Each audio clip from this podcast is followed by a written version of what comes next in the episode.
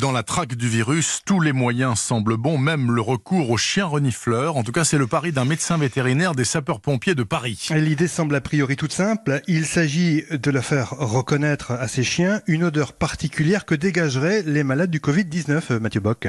Les médecins posent des compresses sous les aisselles des malades pendant 10 minutes afin de récolter leur sueur.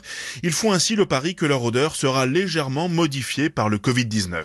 Les chiens vont ensuite renifler ces compresses une centaine de fois par jour pendant une semaine afin de la mémoriser, puis recevront une récompense à chaque fois qu'ils les choisiront au milieu d'autres compresses non contaminées. Dominique Grandjean est le chef du service vétérinaire des pompiers de Paris. Quand est arrivée cette pandémie, on s'est dit qu'il n'y avait pas de raison en fait qu'un virus ne laisse pas de traces olfactives sur une personne ça a déjà été démontré pour des maladies virales chez les bovins, où les chiens servent d'outils de, détection de, ces maladies. N'importe quel chien de pompier, euh, gendarme, euh, police nationale, douane, devient un candidat à la chose. Un chien d'explosif en France, il a une quarantaine d'odeurs d'explosifs dans le nez. Là, on va lui mettre une odeur de plus et ça lui posera strictement aucun problème. Dans un premier temps, huit chiens vont être formés, puis peut-être plusieurs dizaines ou centaines à travers le pays.